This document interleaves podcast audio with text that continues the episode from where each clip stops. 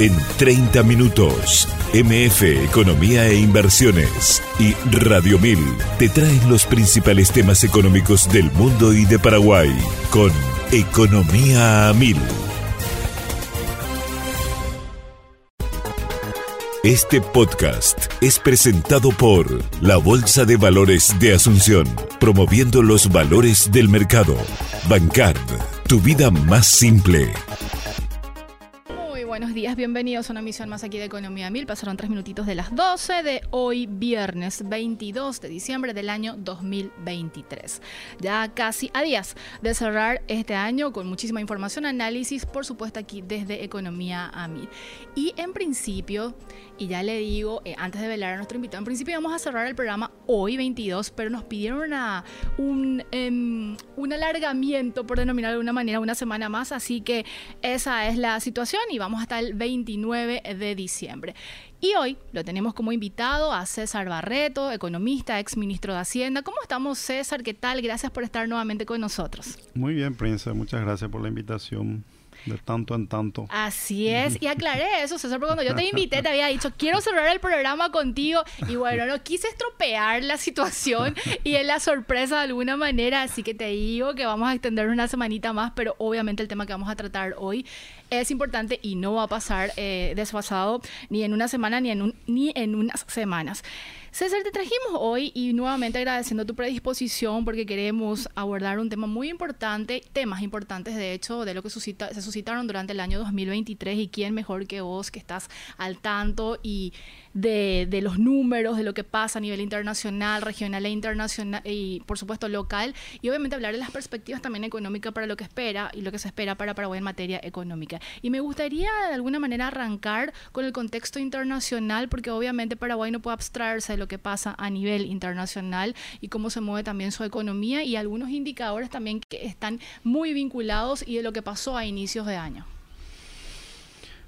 Y mira, a nivel internacional el año estuvo muy marcado por el cambio eh, agresivo en la política monetaria de primero de la Fed que empezó ya en el 2022 hacia la segunda parte y también después se sumó el Banco Central de Europa. Entonces, de años de tasas muy bajas en el mundo y de, mucha disponibilidad de capitales, de repente, eh, que por el aumento tan brusco que tuvieron ellos de la inflación que alcanzó récord de de 40 años, de cuatro décadas para ellos, niveles de cercan, tasas cercanas a dos dígitos, eh, algo que les asustó mucho.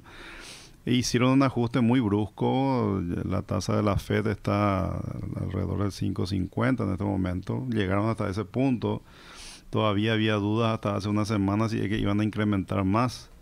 Pero se quedaron, se quedaron ahí porque también la, la, tasa de inflación empezó a bajar rápido en el transcurso del año. Eh, hoy más bien la perspectiva de que el próximo año aparentemente va a empezar a reducirse. Eh, hay que ver con qué, qué, tan rápidamente siguen esa trayectoria. Pero ya configura una situación distinta. Yo no creo que vuelva a los años previos a la pandemia, es muy difícil, ¿verdad? Eh, la tasa de interés va a permanecer en un nivel un poco más alto de lo que tuvimos. Eh, obviamente seguro más que lo que tuvimos en la pandemia, incluso para mí superior a lo que había antes de la pandemia. Va a ser una tasa más normal eh, de, la Fed de, alrededor del 3,5%. Si bien las expectativas todavía hoy están tirando por debajo del 3, pero yo veo si uno conociendo un poco la teoría de política monetaria y cómo se fijan tasas de interés tendría que estar un poco por encima del 3%. ¿verdad? Pero eh, este año 2023 nos tocó tasas altas. Eh, la emisión que hicimos de bonos del Tesoro ya por fines de junio o principios de julio se hizo una tasa superior al 6% a 10 años. ¿verdad? Nosotros habíamos hecho una emisión un poco más del 3%. Eh, en, los años de, de, tasas bajas, o sea, como casi el doble de costo financiero tuvimos. Pero esas son las tasas que vamos a tener ya en el futuro. De hecho, el, Ministerio de Economía está considerando eh, reequilibrar un poco eh, las emisiones de moneda extranjera y moneda local, mercado local versus mercado internacional, que me parece razonable. También están considerando más fuertemente usar de manera más intensiva los, los, eh, los organismos multilaterales tipo BID, Banco Mundial, CAF, hay unos cuantos ahora tratando de mantener los costos financieros en rangos eh, lo más razonables posibles para el, para el tesoro. Y también la práctica o la política de, ir desdolarizando de alguna manera la deuda pública que vino a implementarse un tiempo esta parte. Es, yo creo que ya por la, forma en que remarcan las calificadoras de riesgo el tema de la la alta dolarización o, la alta participación de moneda extranjera en nuestra deuda, ellos les preocupa, ellos lo ven como una vulnerabilidad eso. Entonces, eh, nuestro mercado también es pequeño desde el punto de vista, el mercado de capital es pequeño, aquí no hay muchos fondos de inversión. Tenemos que empezar a atraer probablemente inversiones extranjeras que apuesten más por el guaraní, tratar de explotar este tema de que el guaraní ha sido una moneda estable, que tenemos una política monetaria relativamente bien manejada, una política fiscal también ordenada, en la medida en que recuperemos la ley de responsabilidad fiscal. Eh, para esas cosas es importante, por eso yo he insistido mucho en que no hay que perder de vista eso, eh, porque si incluso emitiendo eh, bonos de moneda local, vamos a necesitar que inversionistas extranjeros apuesten por el guaraní, Y eso requiere que las políticas macroeconómicas vuelvan a una senda de, de perspectiva de largo plazo ordenada, ¿verdad? César, ¿me dejas hacer un pequeño paréntesis para saludarla al compañero? Hola Horacio, ¿cómo estás? Bienvenido. Hola Prince, ¿qué tal? ¿Cómo estás? César, muchísimas gracias ya por, por estar acá. Bueno, primero que nada, disculpa a la audiencia por, por los minutos que, que me tardé en llegar, un, un problema en el tráfico, así que bueno, ya estamos acá, pero, pero bueno, muy contento, Prince. Y a mí me encantan las, yo siempre digo, las entrevistas que no están estructuradas, César, Horacio y, audiencia, porque evidentemente planteas una situación y como que se va encadenando y sale más natural. Así que no está estructurada esta entrevista y ya que mencionaste y estabas hablando de las tasas a nivel internacional, eso como también terminó incidiendo en la política que se manejó a nivel de deuda en el país, quiero meterme y profundizar lo de la deuda pública, César, que es uno de los temas también que se ponen sobre la mesa y genera y sigue generando preocupación. Es más, nosotros la semana pasada la tuvimos a la directora de política de endeudamiento del Ministerio de Economía y Finanzas y yo le consultaba si cuál es el umbral de la deuda pública o el techo de la deuda pública para Paraguay y me hablaba de que organismos internacionales con la actualización de algunos números hablan incluso de que sería 50% del Producto Interno Bruto. Y la consulta César es, hoy estamos eh, al alrededor del 37% del Producto Interno Bruto en materia de deuda pública del Estado. ¿Y cuál es tu visión o cuál es tu opinión con respecto a esto de eh, estamos bien, habría que ver otros mecanismos para tratar de descomprimir también justamente esta relación deuda-PIB? Mira, lo que pasa es que el, el índice de endeudamiento eh, yo no creo que sea buena idea fijar un target o un objetivo para el índice de endeudamiento. Yo más bien voy al por otro lado. Nosotros somos un país pequeño en desarrollo y no es el Estado el motor del desarrollo. O sea, acá nosotros lo que necesitamos es crear confianza al sector privado para que las inversiones extranjeras vengan en niveles muy superiores al que hemos tenido en estos últimos años. No va a venir por el lado del Estado. No porque yo me endeude más rápido e invierta más en infraestructura, la cosa va a cambiar en Paraguay. No va a ser ese el motor de cambio.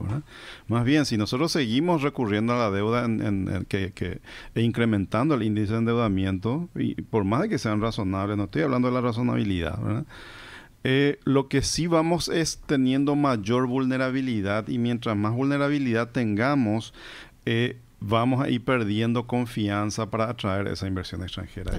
Yo, yo apuesto a lo contrario. Yo digo, vamos a estabilizar la relación deuda-PIB en el 37, 38, lo que sea, digamos, pero tengamos una política de estabilizarlo.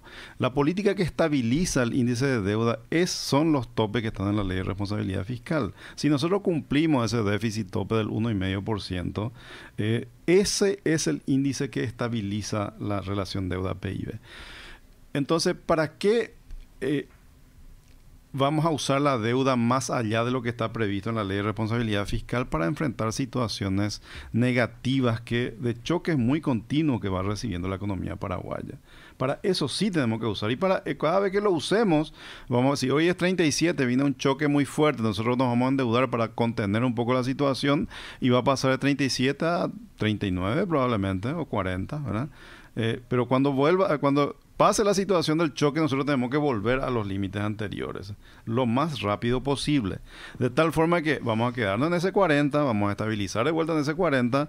Cuando venga el siguiente choque, tenemos que estar de vuelta dispuestos a enfrentar ese choque con más inversión pública. Si en ese esquema de política, yo creo que eh, sí eh, nosotros podemos mantener la credibilidad en la medida que los inversionistas y la, la, gente entienda claramente que esa es la regla. Así nosotros actuamos, ¿verdad? Y la ley de responsabilidad fiscal fue diseñada para eso, ¿verdad? En años malos el tope es del 3%, no es 1,5%. Así es. Entonces, lo que no está muy claro en esa ley es cuando salimos del 1,5 vamos al 3, en qué momento volvemos a 1,5, ¿verdad? Y ahí donde empezaron esta política de convergencia, qué sé yo, que te extienden 3, 4 años, ¿verdad? Ahora extendieron de vuelta al 2026, que yo no estoy de acuerdo con eso. Yo creo que no era necesario, y respeto mucho la opinión del ministro de Economía, pero no era necesario. ¿Qué alternativa se tenía ahí? Y volver rápido y cumplir en el 2024. Se podía. Claro, o sea, la economía en vez de crecer 3.7 iba a crecer 3.5 seguramente, pues el impacto es mínimo. O sea, no, no, iba, no, no viene por ahí el crecimiento económico. ¿verdad? Pero bueno, lo hizo, yo espero que cumpla. O sea, yo lo que digo, señores, decidieron ustedes esto, por favor, cúmplanlo. Grado de inversión va a esperar, o sea, no va a ser ahora, vamos a esperar a ver si cumplís. Si cumplís, seguramente es muy probable que nos den, ¿verdad? Porque eh, tanto la calificadora como nosotros sabemos de que si se cumple eso, la deuda se estabiliza. O sea, vamos a estabilizar el nivel que sea, yo estimo que creo que sería alrededor de 39, ¿verdad? A partir del 2027, 28 en adelante. Y vienen los choques y vamos, tendremos que enfrentar, en la medida en que enfrentemos ese choque con más gasto fiscal, después tenemos que volver lo más rápido posible y estabilizar de vuelta. Eso es lo que le llamo, si nosotros cumplimos eso estrictamente, vamos a tener credibilidad. Ahora, si todas las veces vamos a tener consideraciones políticas, porque no sé qué, porque la economía se va a resentir, claro que la economía se va a resentir, entendemos la economía se va a resentir. Ah, claro, porque estamos priorizando otra cosa. Estamos priorizando otra cosa más importante. Y el Estado no es lo importante para mí en términos económicos. En términos sociales sí, pero usamos deuda pública para financiar gasto social. ¿verdad? si queremos ampliar gasto social, aumentemos los impuestos en todo caso, pero no deuda. ¿verdad? Cuando hablas de la intervención o del rol importante que debería de tener el sector privado, ¿las reglas están claras para justamente ir fortaleciendo la participación del sector privado, César? ¿O qué otras medidas o acciones o políticas en general se deberían de considerar justamente para reimpulsar y que ya deje de ser eso que mencionabas, ¿verdad? Que se concentre tanto en el Estado y si el Estado no, hay, no hace la intervención correspondiente es como que todo se resiente. Bueno, en, la, justicia no funciona bien. Desde el punto de vista económico hablando, digamos, el, hecho de que la justicia eh, haya riesgos de que cualquiera eh, que tenga algún caso importante al cual recurra la justicia para que dirima la situación y, si la justicia no tiene credibilidad o porque lo perciben con un nivel de corrupción alto, eso inhibe mucho a aquellos que que en general los que invierten en países de grado de inversión además tienen prácticas en términos éticos muy muy estrictos en estas cosas. Entonces cuando ven que un país tiene debilidades en términos de, justicia ellos no se quieren involucrar ¿verdad? Así eh, está bien te pueden comprar bonos verdad una cosa es comprar bonos pero otra cosa es que vos hagas una inversión directa en el cual estés metiendo eh, inversión fija en un país donde tenés algún caso judicial por ahí en algún momento para defender tus derechos y por ahí vas a tener problemas. Entonces, ese es un siguiente punto eh, importante que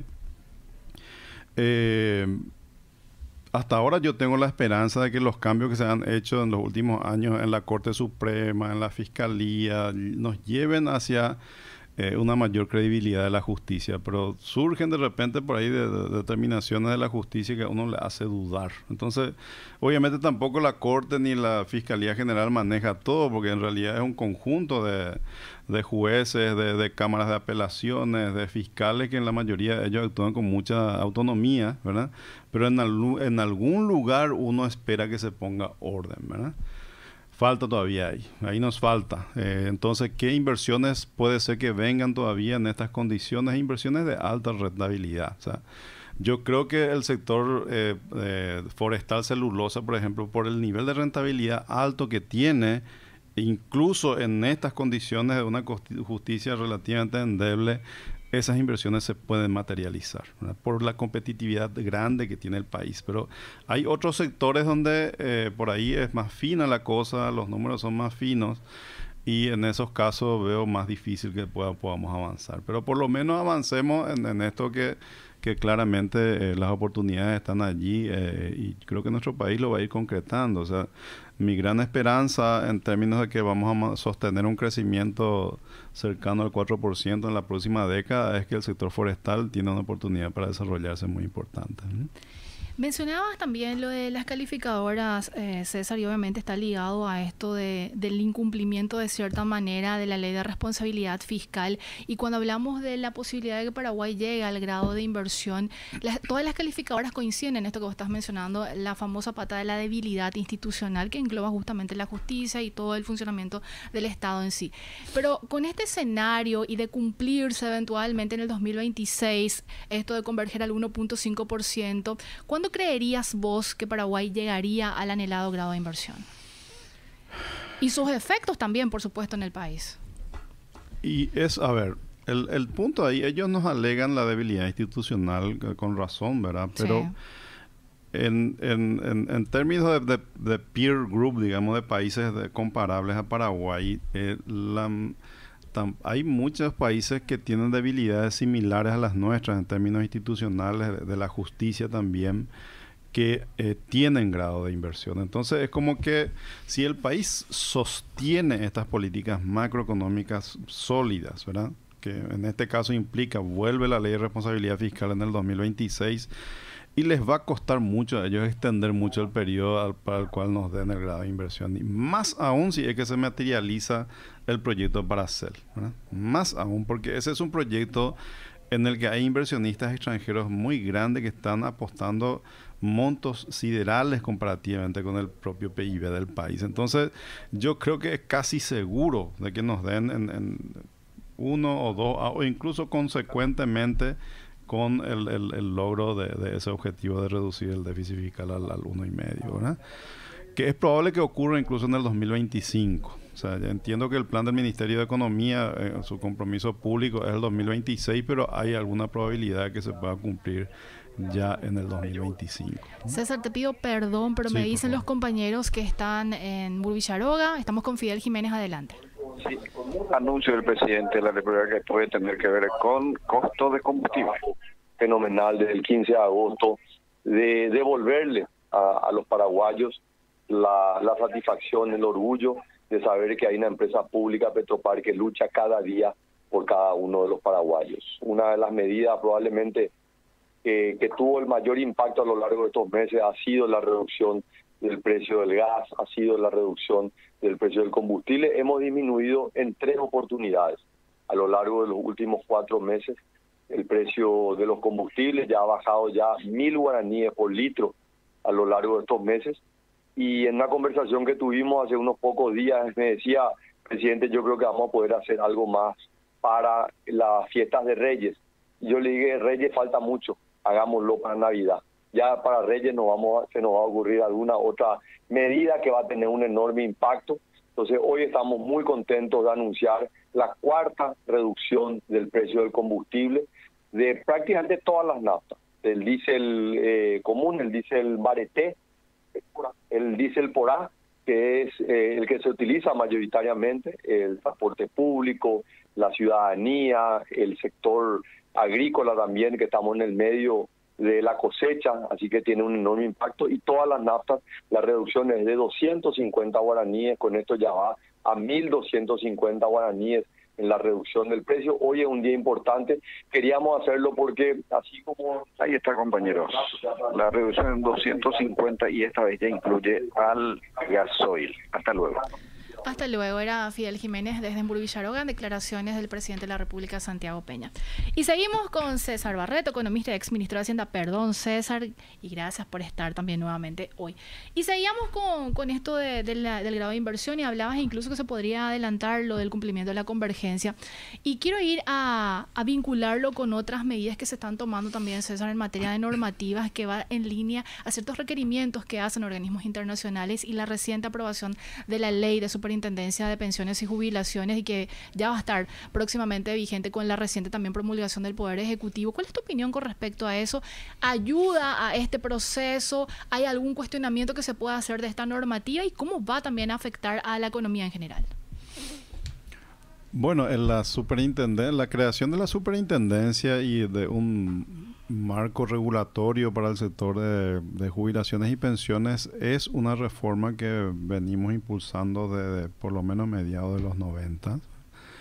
Eh, por fin salió algo. en, los primeros años teníamos un enfoque muy integral, medio que hacer una reforma general de todo, digamos, porque ya hace rato están con dificultades. Después, allá por el 2003, el, ministro Borda eh, hizo un ajuste en la caja fiscal importante, eh, porque ya estaba crítica la situación en ese momento de la caja fiscal, aumentó las tasas de aporte, hizo una serie de cosas, ¿verdad? Lastimosamente, dos o tres años después ya empezaron a revertir de vuelta gran parte de esas reformas que se habían hecho y hoy la caja fiscal de vuelta está con un déficit de creo que este año estará terminando por los 130 millones de dólares de, aporte fiscal para que va en crecimiento. que va creciendo y que la parte más crítica del, tipping point digamos se da ya por el 2029 en el cual ya se acaban las reservas las pocas luego que tiene pero se acaban. Y ahí el impacto fiscal pasa a niveles de, de 450 millones de dólares por año ¿verdad? de los 130 que es hoy. Entonces eh, ¿Qué, por qué es relevante esto en términos económicos? Porque parece que es un tema muy social, digamos, la gente habla de seguridad social y parece que es social. Lo que pasa es que eh, la, la, contingencia que implica el sistema de seguridad social para las finanzas públicas es muy grande. O sea, el sistema de seguridad social quiebra y el Estado va a tener que entrar. al salvataje y implica de que estos déficits fiscales que tenemos topeado por la ley de responsabilidad fiscal y que sé yo, se va a dejar todo del lado de vuelta para poder enfrentar la situación que se presente cuando alguna de las cajas, eh, cuando cada una de las cajas entre en alguna crisis. Por eso es importante ordenar, porque la vinculación de los beneficios con los aportes de, de todas las cajas que hoy están trabajando es muy baja y el déficit eh, actuarial es enorme que eh, lentamente ese déficit actuarial se va convirtiendo en un déficit financiero eh, y, cada vez más rápido encima. Eh, y el, impacto fiscal va a ser muy grande. Entonces hay que ordenar eso. primero era, o sea, hoy por lo menos se crea una institución que va a ser responsable de supervisar y de ir forzando la realización de estudios actuariales más serios, digamos, porque han hecho cosas medio ajustadas a lo que ellos necesitaban, mostrar, no, ahora tienen que hacerlo cosas serias y van a surgir, eh, tiene que convertirse esos estudios actuariales en planes de eh, adecuación de cada una de las entidades. O sea, te va a salir, vos tenés un déficit, qué sé yo, de 2 mil millones de dólares. Eh, decime cómo, cuál es tu plan de adecuación en los próximos cinco años para que vos puedas corregir esto. Y plan de adecuación es aumentar la tasa de aporte, reducir la jubilación, extender la, edad de jubilación, todo lo que tiene que hacer para que eh, efectivamente se vuelva sostenible de vuelta a la caja. Eh, en ese sentido es muy importante. Eh, mm, nuestra mi observación allí y digo mío porque no toda la gente comparte esto nosotros eh, impulsamos que esta superintendencia, por la, el nivel de, altísima eh, calidad técnica que tiene que tener, debería de haber estado dentro de la estructura del Banco Central del Paraguay, que es el, organismo más técnico que tenemos en todo el Estado paraguayo, y donde hay eh, recursos, personas bien calificadas, capacitadas para eh, nutrirse todo el tiempo que haga falta eh, eh, para esta institución. No salió así, por eso yo lo veo como un paso, un primer paso importante, no es lo óptimo, porque reporta un Consejo de Seguridad Social donde hay representación de partes interesadas. Y eso cuando hay partes interesadas, eh, en la medida en que esta gente, representantes de sectores ahí, empieza a priorizar sus intereses particulares o sectoriales en, el tema que se esté tratando, se pierde el interés general y se eh, eh, dificulta la toma de decisiones que en algunos casos necesitan ser muy urgentes. Pero le doy el beneficio de la duda. Si es que ellos entendieran que su rol ahí es un rol en pos del interés general y no en, pos del interés particular, eventualmente puede funcionar como un mecanismo de, discusión ya interna para eh, eh, entendiendo la responsabilidad que tienen de ir resolviendo las cosas en tiempo y forma. Entonces le doy el beneficio de la duda.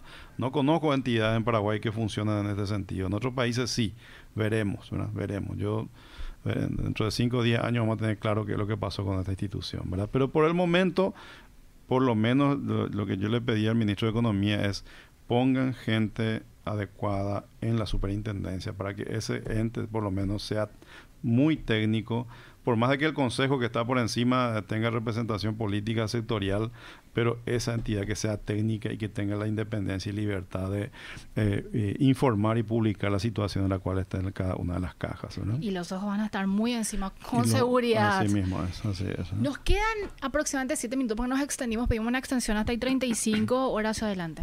Sí, César, bueno, queremos consultarte también y hablar contigo sobre la, la decisión que tomó este ente técnico que, que vos bien mencionabas hace unos minutos, el Banco Central de Paraguay, hace unos días en su reunión del Comité de Política Monetaria han decidido bajar la tasa de interés en 50 puntos básicos, ubicándola en 6,75%.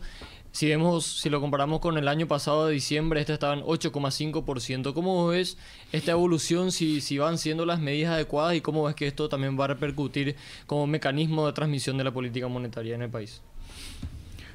Pues yo creo que la, la decisión acertada, bases para tomar una decisión de ese estilo hay. La tasa de inflación se ha estabilizado a niveles un poco por debajo incluso de la meta del Banco Central. Eh, yo lo que estuve reclamando un poco de prudencia en la forma eh, de aquí en adelante para entender mejor los impactos que eventualmente pueda tener en nuestro país las medidas muy duras que están tomando en la Argentina por la relevancia que tiene para nuestro país el, país vecino en, varios órdenes, eh, y que se mantenga una cierta capacidad de parte del, del, Banco Central de actuar en caso de necesidad, ¿verdad? Eh, una vez disipado eso, obviamente que, que, yo creo que hay que tiene que continuar. Vamos a tener claro esto más o menos a mediados del próximo año, qué es lo que pasa en la Argentina definitivamente y ya vamos a sentir los impactos eh, más importantes, digamos, en los próximos seis meses, ¿verdad? Eh, y yo creo que a partir de ahí tiene que seguir y volver a lo que tendría que ser una tasa más neutral, digamos, relevante para nosotros. Lo otro que hay que tomar en consideración es el, no podemos desalinearnos demasiado respecto a la trayectoria que tienen las tasas, especialmente la de la Reserva Federal porque nuestro país es bimonetario y si hay un desalineamiento entre las tasas en guaraníes y en dólares, eso normalmente genera una motivación muy fuerte para los ahorristas locales de pasarse de una moneda a otra. Lo hemos notado en otras situaciones anteriores. Eh, y eh, creo que eso puede generar dificultades en el flujo de financiamiento entre una moneda y otra en el país. ¿verdad? No, eh, no es razonable otorgar financiamiento de moneda eh, extranjera para sectores que no generan moneda extranjera, pero los incentivos que pueden llegar a tener pueden ser muy distintos. O moneda local, financiamiento de moneda local a sectores que generan eh, ingresos en moneda extranjera. O sea, la misma cosa se aplica, digamos, ahora no uno cuando toma una moneda eh, deuda o hace inversión en una moneda distinta de la que genera su flujo, se queda descalzado y empieza a, hacer un juego especulativo que es peligroso. Pero las empresas lo hacen cada vez que tienen un incentivo demasiado grande. Entonces, eso hay que tener en cuenta, eso va a mitigar un poco el ritmo al cual eh, en, nuestro país la tasa converge a lo que sería más normal, digamos. En algún punto vamos a tener que acompañar lo que haga la Reserva Federal, que anuncian ahora que el año que viene va a haber una reducción, hablan de tres eh, veces por lo menos de reducción eh, eso va a ayudar también seguramente a que nuestro país avance más rápidamente la, la, normalización. Pero la decisión, dadas las condiciones y, los fundamentos que hay hoy, es una decisión correcta. César, tres minutos aproximadamente y me gustaría plantearte estas dos preguntas. ¿Cómo cerraría este año 2023 en los principales indicadores macroeconómicos? Estamos hablando del PIB, estamos hablando también de la inflación que ya básicamente tocaste y las perspectivas para el año 2024. Bueno, en términos de crecimiento eh, va a estar por debajo de lo que nosotros habíamos estimado el año pasado. Nosotros habíamos estimado alrededor del 6% para, para este año. Pero algunos, algunos sectores agrícolas tuvieron mal desempeño. El maíz se plantó poco y el trigo le fue mal. La ganadería y la exportación de carne fue tuvo caída, que nosotros no esperábamos que eso pase. Y la transición de gobierno impactó más fuertemente el, gasto público y la inversión pública de lo que nosotros estimamos. Entonces, estimamos que la economía va a crecer alrededor del 5, un poquito menos probablemente, eh, por los datos que ya tenemos del IMAEB hasta el mes de, septiembre. Pero de cualquier manera, un buen desempeño, muy no, no muy uniforme entre todos los sectores. Hay sectores que, que no le fue tan bien, pero en general la economía ha tenido un buen desempeño. Y para el próximo año con, el fenómeno del niño que está en plena vigencia, vamos a tener una cosecha récord seguramente de soja. Hay que ver la calidad, porque si llueve mucho en la cosecha puede impactar la calidad de la soja, pero va a haber muchos granos. Eh, la exportación de carne se va a recuperar de vuelta, en especial por la apertura del mercado americano que da más salida, digamos, en términos de volumen que con el cierre del mercado ruso nos había nos costó mucho reorientar esa carne para otros países, ¿verdad? Eh, y la construcción se va a recuperar ahora que el gobierno se va a poner al día con todas las deudas con las constructoras. Entonces esas tres cosas le van a dar un impulso que, creemos, nosotros casi casi que compartimos la proyección que hizo el Banco Central, 3.7 proyectamos nosotros, ellos sacaron 3.8 pero por en ese rango vamos a estar y, probablemente más expandido a casi todos los sectores económicos, porque eso también es relevante. Por supuesto. Ya no va a estar tan centrado y centralizado solo en el sector agrícola, esto vamos a ver una mayor amplitud en términos sectoriales también de mejor desempeño. Así que nosotros estamos esperando que vamos a tener un buen año en el 2024. ¿Y la inflación también ya estaría en línea o ah, en el rango de la meta? Eh, sí, se va a acelerar un poquito según nuestras proyecciones, eh, pero va a estar alrededor del 4%. No creo que vaya muy lejos de ahí. Tenemos muchísimos temas todavía y te comprometemos, César, para el próximo año, porque Economía Mil vuelve el próximo año. Así que agradecerte nuevamente tu predisposición y obviamente esto es tan importante para que la gente también esté al tanto de lo que está pasando en la economía y lo que nosotros siempre decimos aquí es el programa tratamos de llegar y de que sea en un lenguaje sencillo y que obviamente aporte al conocimiento y gente y personas como vos ayudan en ese fin. Así que muchas gracias, César. Con mucho gusto y, y felicidad a ustedes por su programa. Creo que eh, es eh, algo muy positivo para, para... La gente necesita entender mejor lo que pasa en términos económicos. ¿verdad? Te pregunto esto, César, ¿solés escucharnos? Imagino, supongo. Escucho cuando me agarran en el auto, porque yo escucho radio en el auto. Está bien, pero te, invitamos a que escuches el podcast también, ¿verdad? Ahora eso tenemos esto subido todos los días. Así es, Prince. Bueno, estamos en Spotify, en YouTube, ahí bajo el nombre Economía Mil. No solo en la radio, también estamos ahí las 24 horas del día que nos pueden estar Creo que la pregunta más difícil que te hice de todas las que te planteé, ¿verdad? ¿Escuchar o no escuchar nuestro programa? Pero está bien. César, un gusto tenerte, que tengas un cierre de 2023 muy, muy bueno y, por supuesto, exitoso 2024. Igualmente para ambos, muchas gracias. ¿eh? Estuvimos con César Barreto, economista y exministro de Hacienda, hablándonos justamente sobre la situación económica de Paraguay, perspectivas y muy interesante como siempre. Horacio, ¿nos vamos despidiendo? Nos vamos despidiendo, Prince. Nosotros nos volvemos a reencontrar el martes 26. Le deseamos a toda nuestra audiencia felices fiestas, feliz Navidad. Así que bueno, nos encontramos el martes puntualmente a las 12. Así es, que tengan un excelente viernes. Este podcast es presentado por la Bolsa de Valores de Asunción, promoviendo los valores del mercado. Bancard, tu vida más simple.